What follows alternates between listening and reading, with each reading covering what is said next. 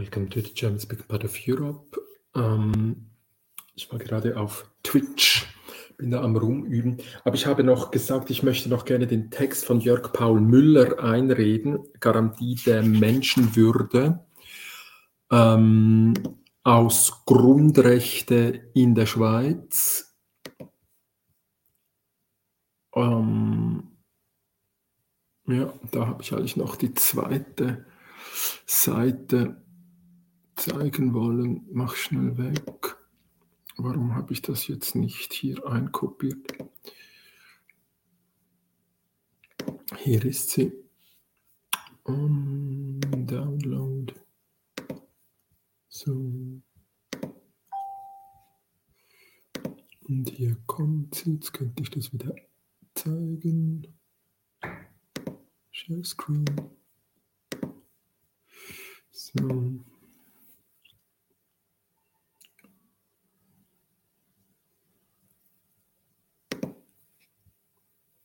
So, das ist die genaue Quellenangabe.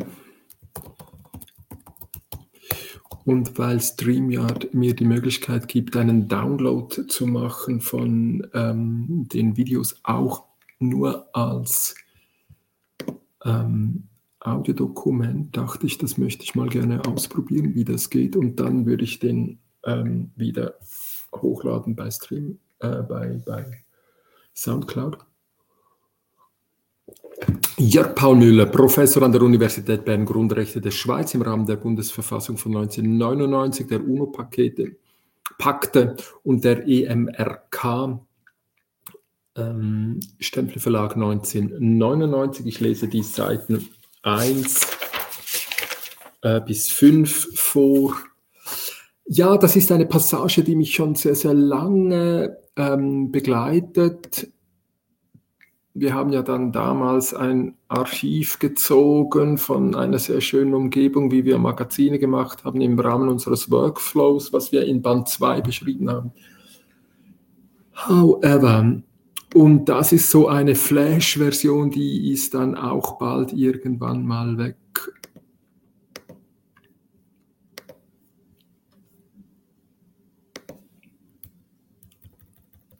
Warum es jetzt hier keinen Sound hat, weiß ich auch nicht. Ah, warte mal.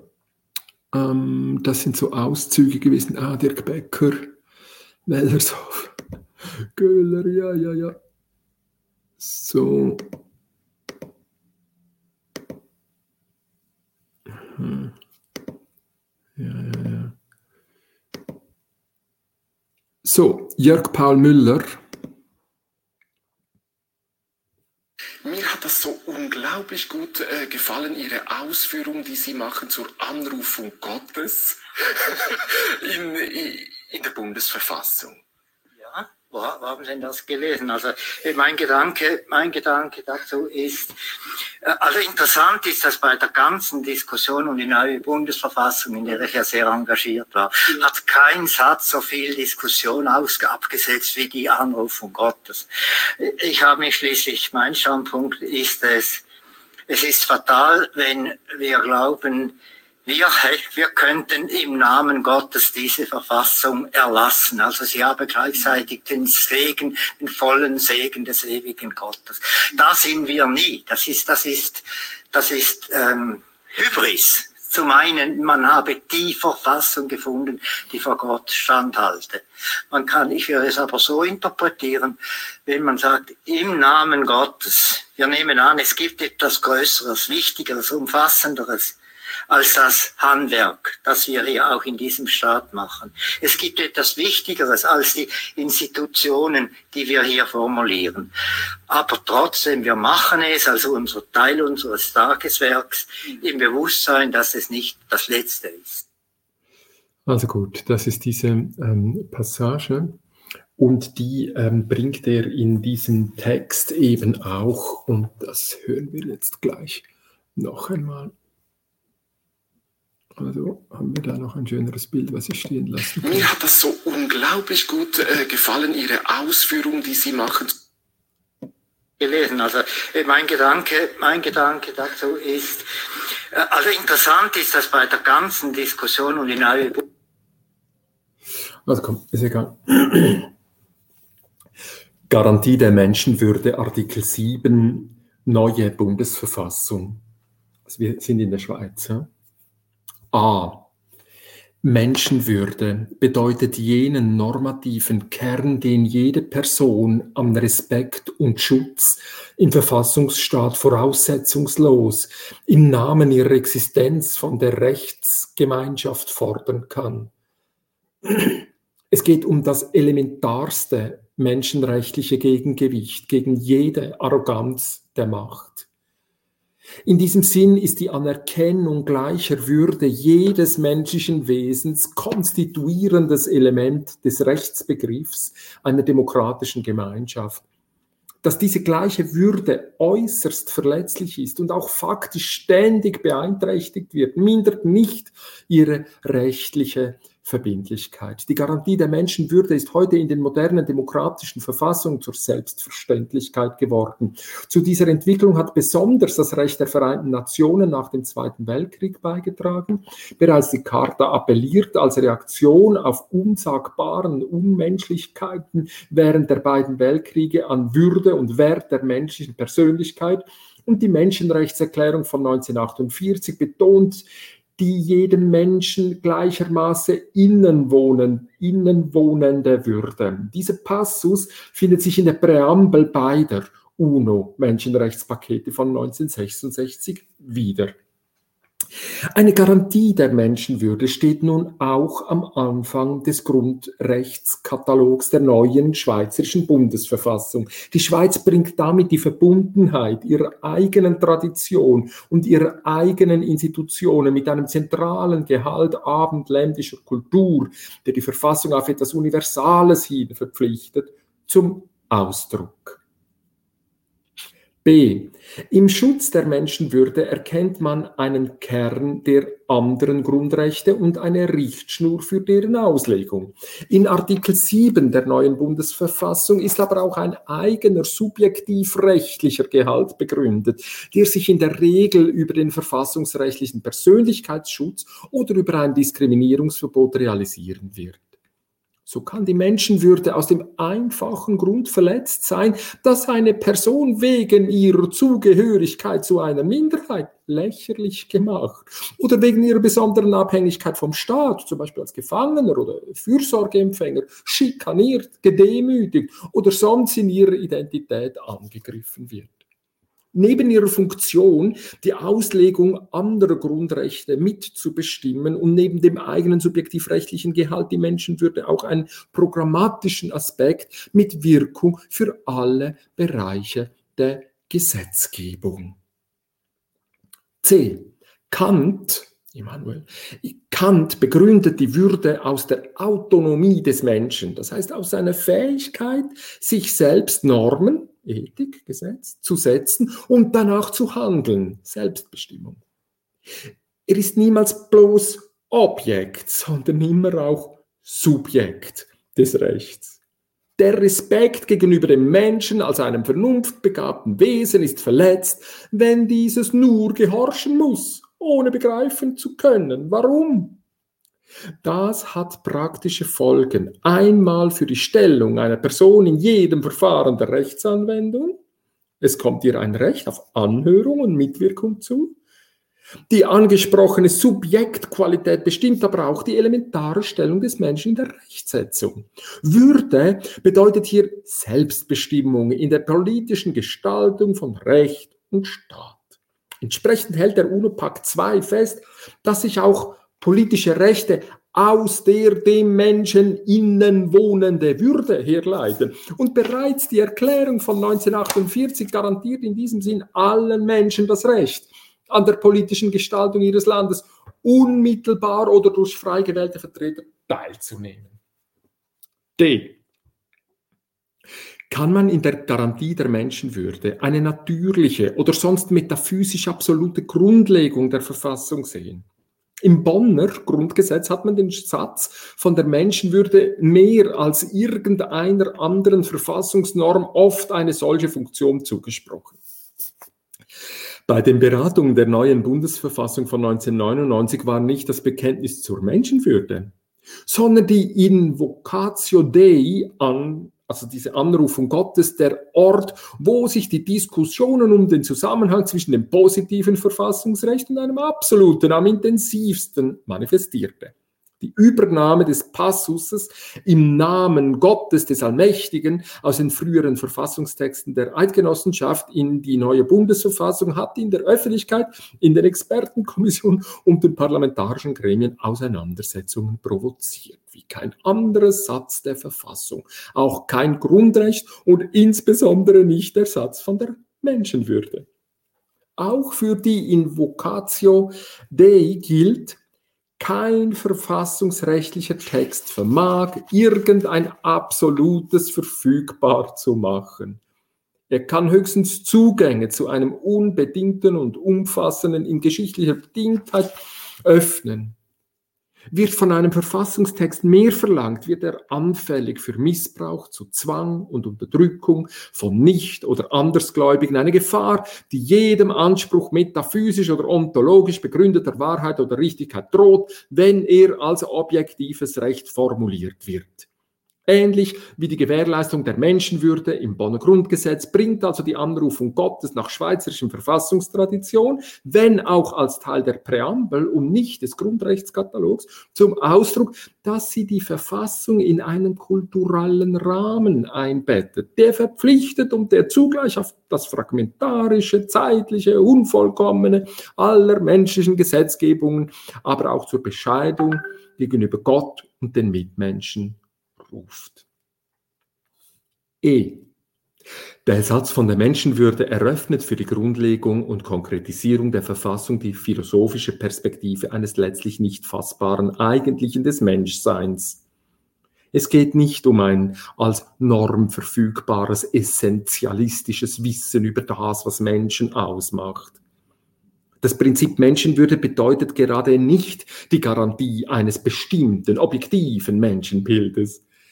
Eine solche bedrängt den Menschen eher, als dass sie ihn in seiner inneren Würde bestätigt und freisetzt. Das von der kritischen Theorie, Adorno, wieder ins Zentrum des philosophischen Interesses gerückte Verbot, sich von Gott ein Bildnis zu machen, ist auch in der Hinsicht ernst zu nehmen, dass jedes fixe Bild des Menschen als seines Ebenbildes zurückzuweisen ist. Oder nicht theologisch ausgedrückt, was Würde ausmacht, bleibt offen, sowohl hinsichtlich der Möglichkeit eigener Sinngebung als auch der Wertsetzung für andere und anderes. Würde existiert nicht außerhalb der Wertschätzung, Würde existiert nicht außerhalb der Wertschätzung, die wir konkret einander schulden, einander zuerkennen oder verweigern. Würde realisiert sich in menschlichen Akten der Anerkennung und wird vernichtet in Erniedrigung und Demütigung. Die Menschenwürde gewinnt ihre Konturen erst in der Anerkennung, im Geltenlassen der Einmaligkeit und jeweiligen Besonderheit menschlicher Existenz, in der Lebenspraxis von Menschen, die sich gegenseitig in ihrer Würde und somit in ihrer Gleichwertigkeit respektieren. Menschenwürde verbietet, dem anderen je die Möglichkeit zur Entfaltung und Entwicklung abzusprechen, etwa durch die unwiderrufliche Inhaftierung eines Menschen für den Rest seines Lebens. Menschenwürde entzieht sich in der Offenheit ihrer Entscheidungsformen einer abschließenden positiven Festlegung. Ihr Gehalt erschließt sich uns vor allem in ihrer Negation, das heißt in Akten der Verletzung, der Diskriminierung, der Schikane, der Beleidigung. Nicht zufällig kommt in der EMRK der Ausdruck Menschenwürde nur in negativer Form vor, im Verbot der Folter oder unmenschlicher oder erniedrigender Strafe oder Behandlung, Artikel 3 der EMRK. Jörg Paul Müller. Oh, es wäre eine sehr, sehr gute Möglichkeit, die Grundannahmen von unserer Demokratie und unserer Kulturtradition noch einmal zu erklären. Das macht im Moment die vierte Gewalt. Nicht aber noch schlimmer,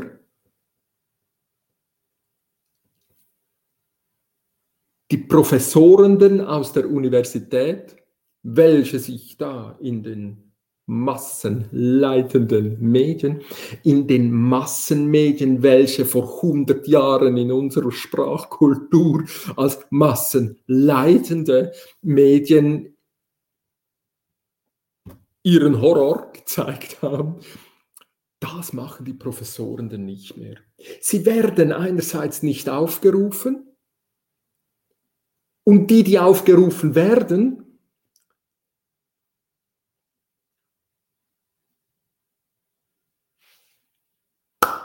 Ja, das ist schon wieder, hätte ich gesagt. Diese Koppelung von Politik und Wissenschaft, das war genau das Problem. Und dass heute nicht mehr daran gearbeitet wird, an einer offenen Gesellschaft, Popper, zu arbeiten, das ist die ganze Tragik. Die offene Gesellschaft, also eben dieses, wie es Jörg Paul Müller sagen würde, dieses offen lassen, was dann die Würde ist. Aber die, die, die Würde ist Körpergeschichte, Hashtag. Hedwig Richter. Die ist mir gegeben, dir auch. Die, die liegt dem Menschen inne und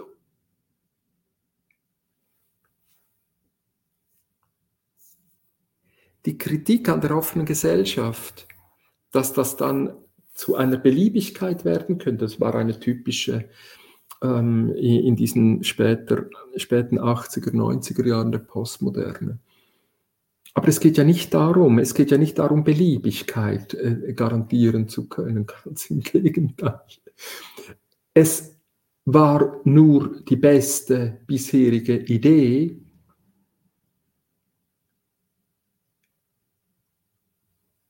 im Umgang der Umsetzung von Daten zu Information zu Wissen zu garantieren, dass wir es offen lassen. Ich sage dir, welche Frage ich beantworten will. Ich sage dir, mit welchen Instrumenten ich diese Frage beantworten kann. Ich beantworte meine Frage und dann stelle ich sie nicht nur ähm, mit dem ganzen Prozess zur Verfügung, sondern es ist auch meine Aufgabe, offensiv nach Kritik zu suchen ob ich da was übersehen habe. Es ist nicht so, dass die anderen mir beliebt machen müssen, dass ich da was falsch. Kritik hat kein Eingabeformular. Es ist meine Aufgabe als Aussagenmacher, Kritik suchen zu gehen. Und diese Abschottung von Kritik auf, auf, auf inhaltliche Fragen nicht einmal mehr reagieren zu müssen, das ist bereits die Zerfallsform und das Ende dieses ganzen äh, Workflows. Also gut, es geht nicht darum, ähm, diese, diese Poppersche Formel ähm, von verifizieren, falsifizieren zu beinhalten, äh, zu, zu garantieren, um Beliebigkeit äh, zu garantieren, sondern um Offenheit zu garantieren. Und dann zeigen wir, wie wir mit diesen äh, ähm, Erkenntnissen umgehen, was wir damit machen. Dazu braucht es Kriterien, dazu braucht es ähm, die, die Formulierung von, von Behinderungs- und Begrenzungsmacht und, und all diese Dinge. Also das geht knackiger, das muss knackiger gehen, das sollte jetzt mal schnell kommen. Und ähm, so, ich wollte diesen Text einlesen. Ich bin jetzt am Schauen, wie ich der die Sounddatei runterladen kann und bei SoundCloud wieder hochladen kann. Das interessiert mich jetzt auch noch technisch. So, morgen ist Dienstag. Wiki-Dienstag. Ich habe zwei Einladungen noch gemacht. Ich bin aber am Schreiben. Also wenn, wenn es morgen keine Feedlogs gibt, ist mir das auch recht. Aber ähm, die URL ist ja bekannt. Ähm, also man geht über wikidienstag.ch am einfachsten rein und dann wird dieser Link ja hier oben direkt angeboten und dann kann man hier zu den Feedlogs gehen. Also hier ist noch ein bisschen Platz. Wo sind wir da? Morgen ist 1. September. Framing, das würde mich interessieren. Und interessieren würde mich auch, äh, wenn Leute jetzt da ähm, in Berlin gewesen sind. Das würde mich auch interessieren. Also, wenn du magst, morgen in einen Livestream zu kommen und über Berlin zu reden, was du da erlebt hast. Oder eben, wer war das vorher? Kenne ich nicht. Ähm, der hat einen ziemlich interessanten Thread gemacht. Da, Anatol Stefanovic kenne ich nicht. Sehr interessanter, ähm, äh, langer Thread ähm, zu Framing, dieses Stürmen des Regierungsgebäudes etc. Das, also Anatol, es würde mich interessieren, den kurz durchzugehen und über Framing zu reden. Ja, natürlich. Framing, ähm, Padam, Elisabeth Wehling. Komm, wo habe ich das? Jabum das Framing Manual von Elisabeth Wehling. Und da kommt es ja gleich äh, zu Beginn, kommt, den lese ich auch noch schnell ein. Beginnen wir direkt mit dem Wichtigsten. Wenn Sie Ihre Mitbürger dazu bringen wollen, den Mehrwert der ARD zu begreifen und sich hinter die Idee eines gemeinsamen freien Rundfunks ARD zu stellen, auch und gerade in Zeiten, in denen Gegner der ARD deren Relevanz in Frage stellen und orchestrierte Kampagnen fahren, die die ARD in starken Bildern und Narrativen abwerten, dann muss ihre Kampagne Kommunikation immer in der Form von moralischen Argumenten stattfinden. In Form von Argumenten also, die eine moralische Dringlichkeit kommunizieren und eine Antwort auf die Frage geben, wieso ist die ARD gut, nicht schlecht, wie ihre Gegner es halten. Und wieso ist es wichtig und richtig, die ARD in ihrer Form zu erhalten, nicht überflüssig und falsch, wie ihre Gegner es propagieren. Also das ist Framing. Elisabeth Wehling. Wo ist Ihr Institut? Sie macht da ganz konkrete Beispiele, wie man das machen muss. Die findest du heute alle. Die Journalisten wenden das ganz toll an, machen das super gut. Für uns in der sozialen Arbeit war Framing, ähm, also dieses ist das Glas halb voll oder halb leer, war ein Mittel von Empowerment. Also wenn jemand in einer Problemtrance ist,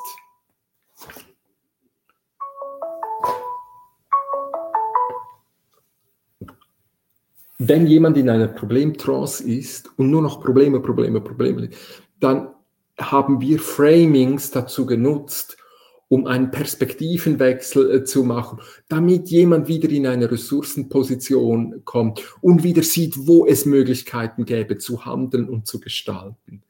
Das war für uns Framing. Und Framing heute ist eben eigentlich nur noch die Möglichkeit, wie kann ich dem anderen sofort in einen Bildrahmen setzen, wo er scheiße aussieht.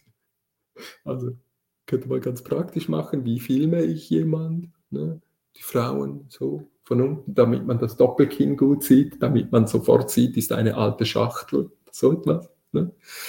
Also das, das, Framing ist hier ganz, ganz bildlich, äh, ganz bildlich gemeint. Und wir würden natürlich auch sagen, ja, du kannst nicht nicht framen. Also, um jetzt bei diesem Bild zu bleiben, wenn du filmst, hast du immer einen Rahmen. Deshalb ist ja dieser Wechsel von Breitbild zu Hochkante so interessant. Was ist das für ein Wechsel, der da gemacht wird? Vom Bild, vom Unterhaltungsbild, was in den Kinos immer breiter geworden ist, damit dein ganzes Gesichtsfeld eingenommen ist, dass du nichts mehr anderes siehst. Und dann wegzugehen in die, in die Hochkant, wo du ständig meinst, äh, so, ne? Wo es immer klar ist, ja, es ist ein Ausschnitt, es ist vielleicht bewusst, vielleicht nicht, vielleicht sagt mir dieser Ausschnitt so. Framing, also äh, ist ein absolut spannendes ähm, äh, Wort, Konzept, ähm, was ich schon finde, äh, lohnt sich äh, anzuschauen. Also und dann hätte ich noch, vielleicht, dann höre ich wieder auf, ähm, ich will eigentlich doch schauen gehen, wie das Wasser äh, aussieht und dann sollte ich langsam zur Ruhe kommen und mein, äh, meine Arbeit zu machen im Karl-Auer Verlag. Tschabum.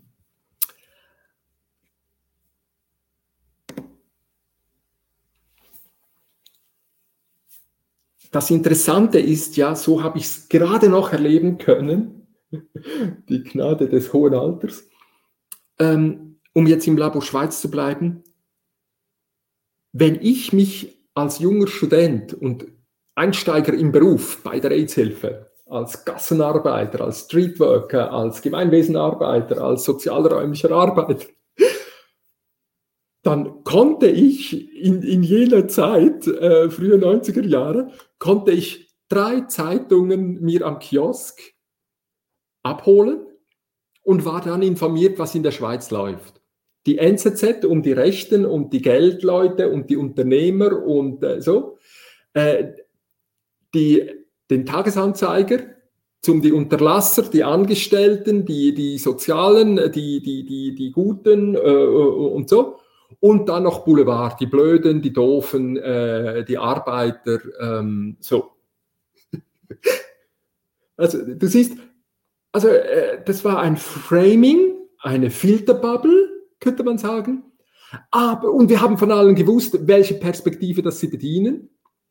Aber gerade dadurch wurde es so informativ. Niemand hat geglaubt, ah, das ist jetzt die Wahrheit, was da in der Zeitung steht. Nee, nee. Und, jeder, der mit, mit Journalismus etwas zu tun hatte und selber Geschichten dort reinbringen wollte, wusste, dass. Niemand hat so die Zeitung gelesen, als wie andere die Bibel wortwörtlich und, und jetzt ist es so. Niemand, niemand. Wenn, du, wenn, äh, wenn die Journalisten zu uns gekommen sind an Podiumsgespräche, waren sie manchmal nicht einmal in der Lage, die, die Namen der äh, Leute auf dem Podium richtig abzuschreiben. Also wir haben immer gewusst, das ist absoluter Quatsch. Aber du musstest es halt eben in diesen Filterbubbles haben, weil es so schwierig war, deine Informationen zu verteilen. Ja. Deshalb haben wir gekämpft dafür und deshalb haben wir sehr viel ähm, äh, Zeit aufgewendet dafür, welche Story könnten wir einem Journalisten sagen, damit wir in diese prall gefüllte Zeitung reinkommen, um unseren Aspekt ähm, zur Darstellung zu bringen. So, aber das brauchen wir nicht mehr.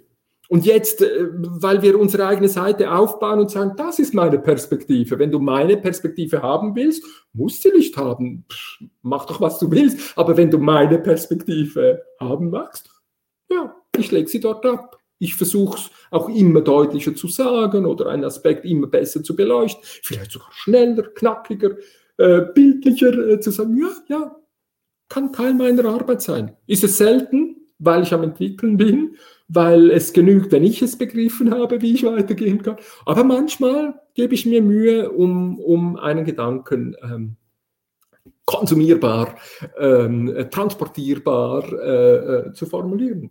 Ist nicht mein Hauptjob. Ich bin kein Werber, ich mache keine Propaganda, das interessiert mich auch nicht. Okay. Filterblasen werden jetzt schlecht gemacht vor dem Internet waren Filterblasen genau das Wichtige. Und dann musstest du halt von Filterblase zu Filterblase gehen und dann konntest du dir ein Bild machen. Das machen wir heute genau gleich. Aber von Twitter als einer Filterblase zu reden, ist natürlich auch ein bisschen komisch, weil wenn ich einen Tweet mache und meinen Hashtag drin habe und auf diesen Hashtag klicke, bekomme ich alles, was äh, zu diesem Wort im Moment gesammelt wird auch die abweichende dissente Meinung. Ja, um die geht es mir ja. Also, also, also wenn Journalisten auf tote Bäume pressen, ähm, dass äh, Social Media äh, eine Filterblase ist, also dann haben sie wirklich die Reflexionsfähigkeit und die, die, die Möglichkeit ihres Mediums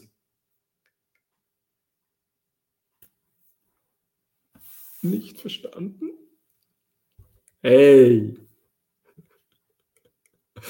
Ich gehe nicht dorthin, wo ähm, KenFM im Moment geht. Ähm, holt, eure, holt eure Zeitungen und schmeißt sie den Redaktionen vor die ähm, Haustüren. Wird im Moment gemacht. Bin gespannt, ähm, ähm, ob das eine Aktion sein könnte. Ähm, finde ich den.